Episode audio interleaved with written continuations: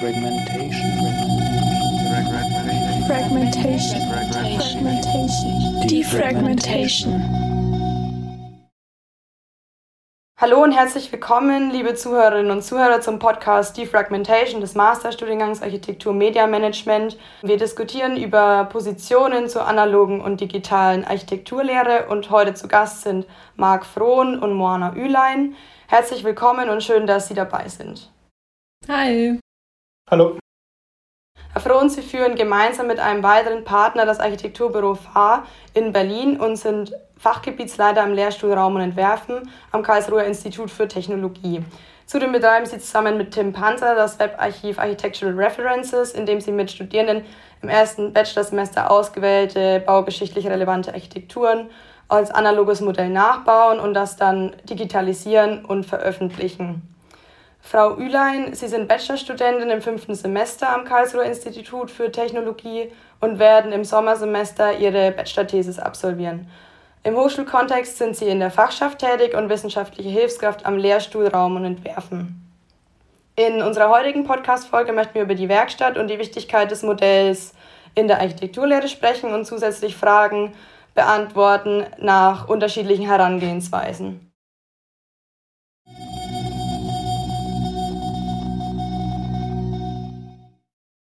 Die erste Frage geht an Herrn Frohn und zwar ähm, haben wir bereits das Architectural References Webarchiv erwähnt und hier werden zahlreiche analoge Modelle architekturgeschichtlich bedeutender Bauwerke digital präsentiert und durch die gewählte Darstellungsart sowohl im 2D als auch im 3D erlebbar gemacht. Können Sie unseren Zuhörerinnen und Zuhörern kurz erklären, wie es zu der Idee der Plattform kam? Klar, ähm, also vorausgegangen, der Plattform vorausgegangen war eigentlich das, was wir schon im ersten, äh, im ersten Semester gemacht haben, nämlich diese Analyse und die Aufbereitung in Zeichnungen und Modellen von diesen ähm, Architekturreferenzen. Und ähm, die haben sich dann halt in so einer Art und Weise erstmal bei uns angesammelt und dann stellte sich irgendwo so die Frage, wie man eigentlich damit weiter verfahren kann, was man daraus weiter generieren kann. Eigentlich die die vorstellen, dass wir plötzlich äh, mit einem Team von 150 Leuten, Studierenden, ähm, sagen wir, all diese, all diese äh, Analyse und Aufbereitung erbringen konnten und ähm, dann äh, kam eigentlich so äh, äh, die Idee, dass man das, was man aus dem Internet ja kennt, eigentlich gerade so vom, vom Online-Handel, wo man ähm, sagen wir, in Echtzeit äh, in ähm, äh, so Produkte äh, vor sich her dreidimensional äh, rotieren konnte und betrachten konnte, dass man das eigentlich auf diese Modelldokumentation übertragen konnte. Was sollen die Studierenden an dieser Art Modellbau lernen? Also weil sie ja meinten, dass das bereits das erste Semester macht und auch schon bevor die Seite da war, gemacht wurde. Also was ist das pädagogische Ziel? Das pädagogische Ziel, äh, da, sind natürlich mehrere Ziele dran. Eigentlich sind, man muss sich das so vorstellen, also das sind natürlich nicht nur wir als Fachgebiet, sondern wir haben es zusammengetan, also äh, mit, äh, mit, der, mit der Bibliothek und den Werkstätten. Ähm, es geht eigentlich um diverse Sachen. Es geht darum, diese Referenzen zu, zu recherchieren, also im Prinzip einen Umgang mit, mit Informationsquellen zu lernen. Im Prinzip das Zweite ist natürlich durch den, durch den Prozess des Zeichnens ähm, sich so ein Gebäude und auch das, die Techniken des Zeichens und die Konventionen des Zeichens sich anzueignen und dann natürlich auch die Techniken des Modellbaus äh, äh zu lernen und im Prinzip äh, äh, zu guter Letzt natürlich auch um, zu Beginn ein Vokabular sich anzueignen hinsichtlich architektonischer Referenzen. Also es gibt nicht ein Ziel, sondern eine Vielzahl. Die sind äh, technische Dinge, das ist ein architektonisches äh, Vokabular und das sind natürlich auch Konventionen, durch die wir kommunizieren. Und durch welche, also welche Kriterien spielen eine Rolle bei der Auswahl der Bauwerke? Also wer entscheidet das? Wird es im Kollektiv beschlossen? Ja, das ist das, dem Ganzen liegen dann zu äh, Diskussionen äh, im Fachgebiet zugrunde und da gibt es natürlich eine Mischung aus äh, äh, aus Interessen, dass wir, dass wir versuchen, äh, äh, verschiedene Geografien abzubilden, verschiedene äh, architektonische Epochen abzubilden, verschiedene äh, ähm, persönliche Präferenzen natürlich kommen da auch zu. Also das ist eine Vielzahl von Dingen, die da reinspielen. Frau Ülein, Sie sind ja selbst mit Ihrem Modell Whitney Museum von Marcel Breuer ein Teil des Webarchivs und neben dem Bau des Modells haben Sie ja auch das Gebäude anhand von Grundrissen, Schnitten und Ansichten dokumentiert. Und können Sie uns aus studentischer Sicht nochmal den Prozess und also von der Auswahl des Gebäudes bis hin zur fertigen Arbeit beschreiben? Mm, ja, sehr gerne. Also es ist so, im ersten Semester belegt man oder haben wir damals noch das Fach Entwurfslehre bei Professor Frohn belegt. Und ein Teil dieses, ähm, ja, dieser Vorlesungsreihe war eben der, die Aufgabe, ein Modell zu bauen und uns damit intensiv auseinanderzusetzen. Und das lief dann so ab, dass wir uns am Anfang des Semesters in eine Liste eingetragen haben. Ähm, es gab verschiedene Listen mit unterschiedlichen Projekten von unterschiedlichen Architekten. Und ich hatte damals schon äh, meine Gruppe in der O-Phase kennengelernt und mit denen haben wir uns dann in diese Liste eingetragen. Und dann haben wir die ersten Monate uns intensiv mit Texten und Bildern und Plänen auseinandergesetzt, haben versucht, unser Wissen auf Zeichnungen zu adaptieren und das zu integrieren. Und dann ab Weihnachten haben wir angefangen, ein Graupappe-Modell zu bauen, das sich dann letztendlich auf der Webseite wiederfindet, also das dort zu finden ist. Das Modell wird ja im 3D-Scan ähm, übertragen auf die Website und da ist die Frage auch so, inwiefern man sich als Student davon was abschauen könnte, also von der Archivierung und der Repräsentation dieser Modelle. Also könnte man das zum Beispiel für die eigenen Projekte übertragen.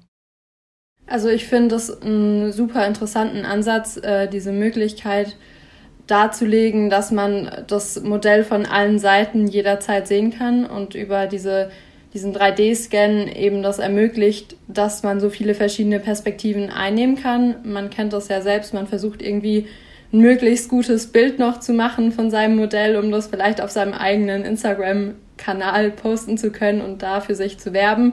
Und ich finde, so ein 3D-Scan bietet natürlich die Möglichkeit, äh, alle Facetten des Modells zu zeigen und alle Qualitäten auf, ein, auf eine Datei zu packen. Zurückblickend betrachtet, Sie sind ja jetzt schon im fünften Semester, ähm, wie hat diese Arbeit äh, Ihr weiteres Studium beeinflusst, also die Arbeitsweise in dem halben Jahr? Ich glaube, dass das äh, mich sehr stark beeinflusst hat. Ähm, mir hat das sehr viel gebracht in Bezug auf Vectorworks kennenlernen und mit Vectorworks zu arbeiten. Ähm, ich glaube, dass ich relativ schnell, relativ sicher in dem Programm war und mich gut darin zurechtgefunden habe.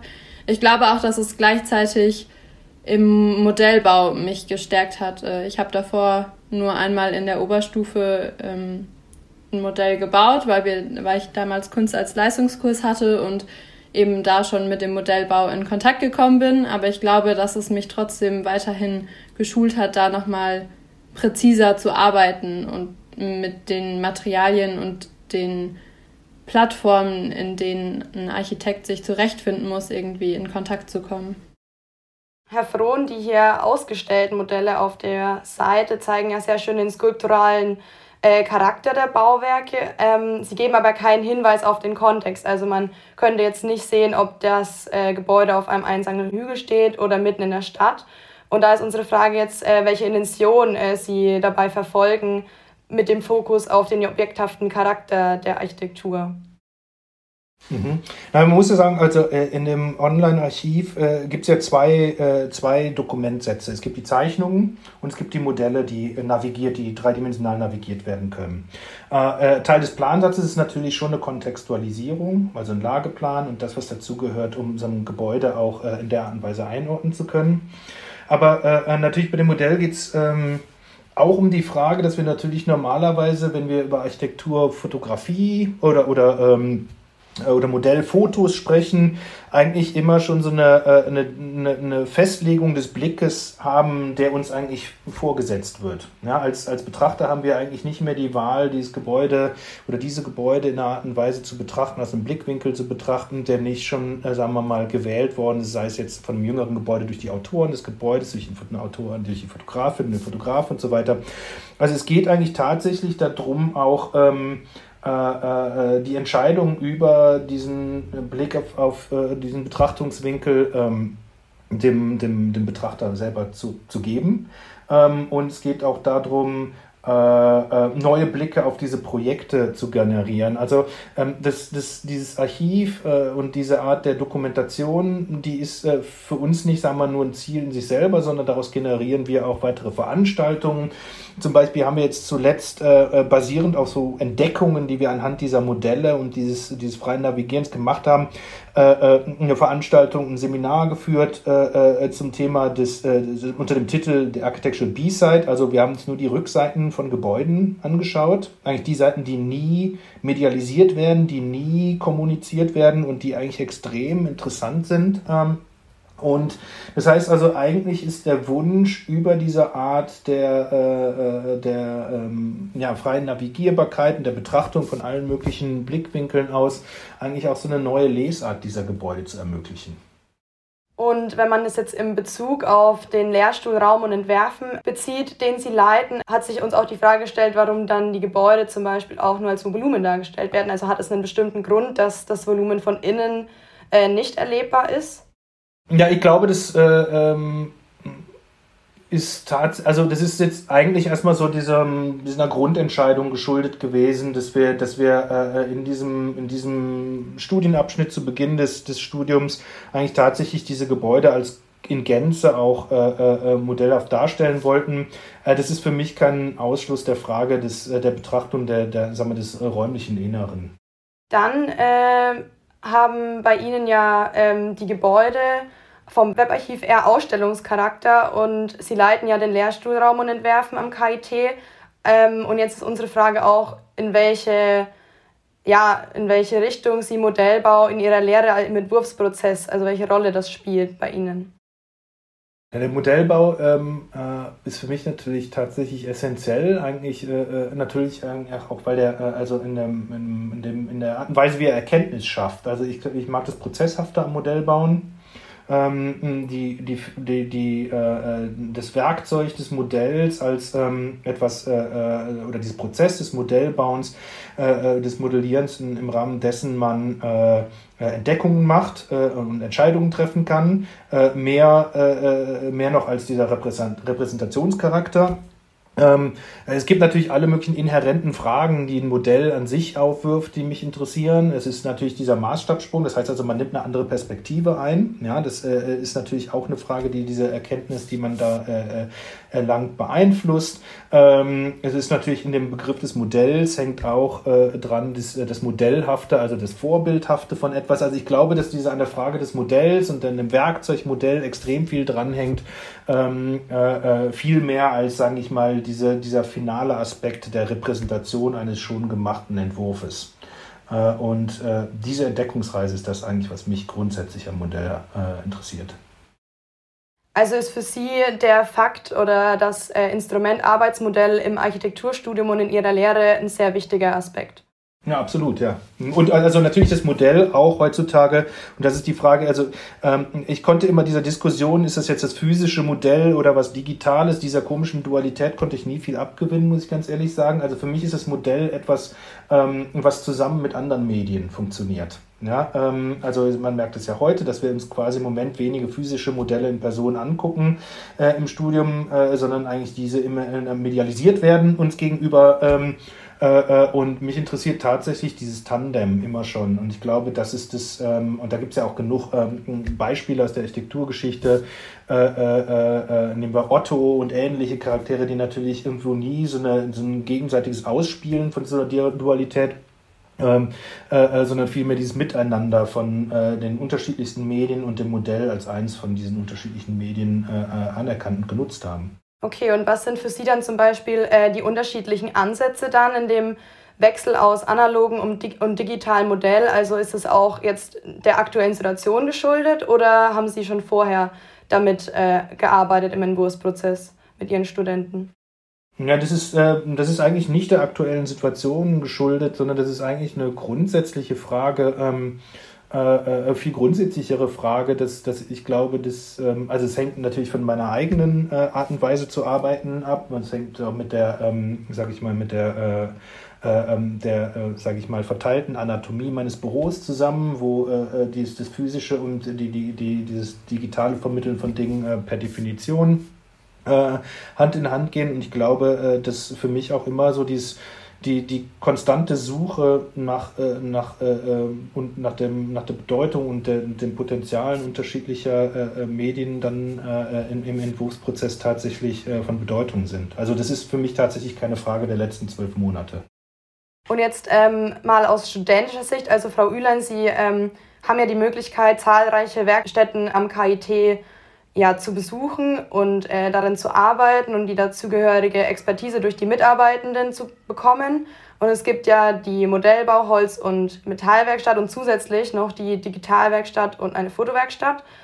Jetzt bauen Sie aber Ihre Modelle zu Hause und da stellt sich uns die Frage, wie zum Beispiel Ihre derzeitige Heimwerkstatt aussieht. Also ähm, ich sitze hier in meinem Zimmer an meinem Eiermanntisch zusammen mit meinem äh, zweiten Bildschirm, den ich mir äh, durch das viele Zuhause-Sitzen angeeignet habe. Ähm, dann daneben steht mein Drucker und daneben mein 3D-Drucker. Ähm, und sonst wird viel Modell am Tisch gebaut mit einer Schneidematte darunter und das so ein bisschen sporadisch, um so ein bisschen Arbeitsmodelle trotzdem zu behalten. Ich habe das Glück, gerade einen Entwurf mit einem Teampartner zu machen, der auch noch eine Holzwerkstatt bei sich zu Hause hat, was dann natürlich Vorteile hat. Aber äh, wie Professor Frohnus zuvor gesagt hat, äh, ist natürlich gerade auch sehr viel am Digitalen. Und ähm, ich glaube auch, dass es eine große also, oder dass es von einer großen Bedeutung ist, das im Dualen zu machen. Und äh, da glaube ich auch, dass das Digitale viel Potenzial bietet. Also dass es schon auch von Potenzial ist, wenn man sein Modell auch mal in Rhino bauen kann. Ich habe das Gefühl, dass das zum Beispiel sehr schnell funktioniert ähm, und man da natürlich auch schon eine andere Detaillierung reinbekommt. Also nutzen Sie unterschiedliche analoge und digitale Tools? Gibt es da irgendwie eine bestimmte Herangehensweise, wann Sie eher was benutzen oder ähm, ergibt sich das jedes Mal neu? Mm, ich habe das Gefühl, dass es von Entwurf zu Entwurf sich differenziert. Ähm, vor allem aktuell ist viel digital, äh, weil das oft auch nicht den Platz gibt, Modelle in einer großen Anzahl sich im Zimmer zwischenzulagern. Ähm, ich glaube aber, dass es auch schon Entwürfe gab, wo ich von ähm, Entwurfsmodellen, von Anfangsmodellen ausgegangen bin und dann angefangen habe, meine Pläne zu zeichnen. Also das hängt von dem Entwurf ab und auch was für eine Herangehensweise ich selbst an den Tag lege. Ob ich jetzt erst mit Skizzen anfange oder ob ich mir erstmal Volumen anschaue, ähm, und, um ein Gefühl für den Ort zu bekommen, für die Gebäude zu bekommen. Also das differenziert sich von Entwurf zu Entwurf. Und wie kann man äh, Ihrer Meinung nach den analogen und digitalen Modellbau am besten miteinander verbinden? Also ich glaube, dass es wichtig ist, auf beides einzugehen und, und sich beides irgendwie auch ähm, beizubehalten. Ich glaube, dass es sehr hilfreich ist, äh, um Maße zu finden, das auch digital zu zeichnen, um ein Verhältnis dafür zu bekommen. Ähm, um dann aber auch wieder das in in einer analogen Form umzusetzen, um dann einen Vergleich ziehen zu können, wenn man zum Beispiel schon Umgebung gebaut hat und das dann in Relation zueinander sehen kann. Da habe ich das Gefühl, dass es im Analogen häufig besser funktioniert als in einem 3D-Modell. Digital. Dann hätten wir zum Abschluss ähm, noch eine Fragestellung an, an Sie beide. Und zwar äh, möchten wir von Ihnen wissen, welche Frage für Sie beantworten werden müsste, um die Lehre in Zukunft besser zu gestalten, also bezogen auf den Modellbau und auch den digitalen und analogen Modellbau im Vergleich. Können gern Sie anfangen, Herr Frohn, wenn Sie möchten. Mm, das ist eine ganz breite Frage. Also ich wünsche, ich würde mir tatsächlich wünschen, einfach jetzt auch Bezug nehmen auf das, was, was vorher besprochen worden ist und ähm, das ist einfach äh, äh, äh, so eine Art ähm, äh, ähm, ja, wie sagt man, äh, Reibungslosigkeit zwischen diesen unterschiedlichen äh, Formen der ähm, äh, oder zwischen den unterschiedlichen Werkzeugen gibt, äh, dass es nicht mehr diese deutliche Unterscheidung oder Kategorisierung in, das, in die analogen und oder digitalen bzw. digitalen Werkzeuge gibt, sondern dass es eigentlich so eine Art ähm, so eine Art, ja, wie sagt man, ähm, Fluidität dazwischen gibt und, äh, und, äh, und ich glaube, dass genau dann in diesem Zusammenspiel tatsächlich extrem viel Potenzial und Entdeckungsraum gibt. Okay, und könnten Sie uns das als Frage formulieren? Wie lassen sich dann zukünftig äh, sowohl äh, weiter diese äh, äh die physischen Medien, die digitalen Medien weiter verquicken und äh, welche Möglichkeitsräume können die auftun, wenn die stärker miteinander verwoben werden? Okay, und äh, Frau Wielein? Also ich glaube, dass es sehr wichtig ist, dass man sich in Zukunft nicht davor scheute, sich dem Digitalen zu widmen. Ähm, gleichzeitig glaube ich, dass es aber sehr wichtig ist, das Analoge nicht aus den Augen zu verlieren und da eine Beziehung aus beiden Aspekten aufzubauen und äh, dass sich beides miteinander bedingt und beides ein sehr wichtiger Bestandteil des, des Arbeitens ist.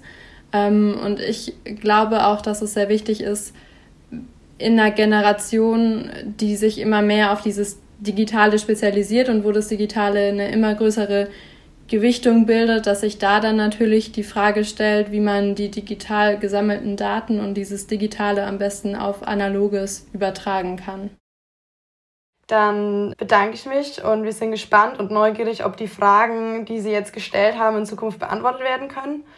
Und ja, vielen Dank für die Expertise zum heutigen Thema.